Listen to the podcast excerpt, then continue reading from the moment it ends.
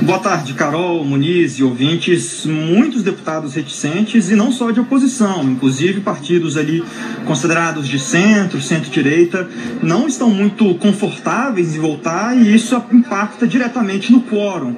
O quórum aqui no plenário da Câmara tem pouco mais de 330 deputados, a votação está prevista para começar às 6 horas da tarde, é, mas ainda sem acordo para votação. E o presidente da Câmara, Arthur Lira, segue então em busca desse acordo com líderes da base e da oposição para aprovar ainda hoje, em dois turnos, a PEC dos precatórios. A proposta é a única na pauta de hoje da Câmara.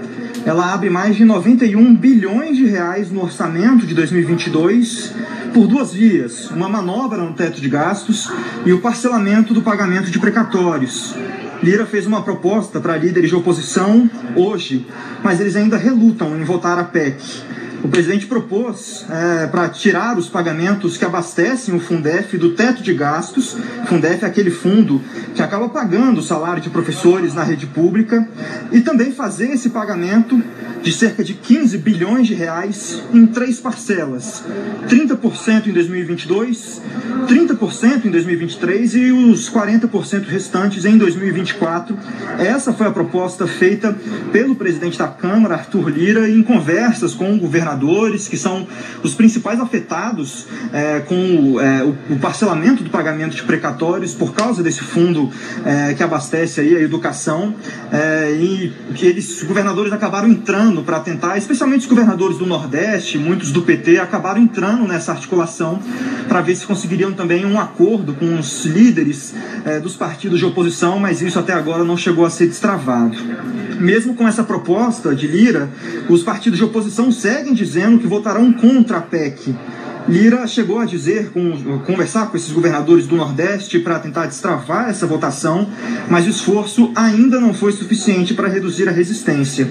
O líder do PT, deputado Bongás, disse que o conjunto da obra não presta. Vamos ouvir.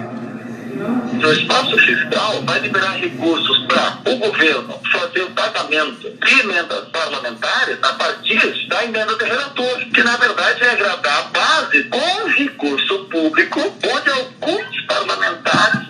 terão recursos a mais para disponibilizarem para suas bases eleitorais, votando com o governo. Então esse projeto que é do calote precisaria pagar precatório. Em segundo lugar, é chantagem. E terceiro, é mentiroso, porque na verdade diz que é para colocar para programas sociais e vai tirar para outras áreas.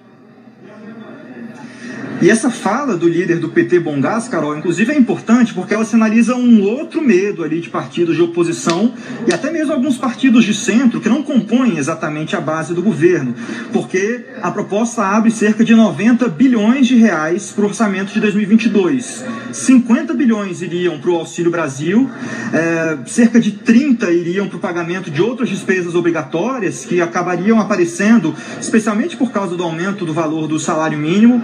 É, mais 10 bilhões de reais que estariam ali é, sem uma destinação direta poderiam acabar indo é, para aquele RP9, que são as emendas de relator, que são as emendas é, que têm funcionado desde o início desse ano como uma moeda de negociação política entre o governo e os partidos, especialmente da base aqui do governo, para votações importantes como a própria PEC dos precatórios. Outra possibilidade estudada aqui pela base do governo para destravar a oposição à PEC é dar um perdão para estados que não tenham gasto mínimo constitucional para a educação. Os partidos de centro que também ainda não fizeram um acordo, como o MDB e PSD, chegaram a liberar os deputados contrários à PEC para não virem à Câmara hoje.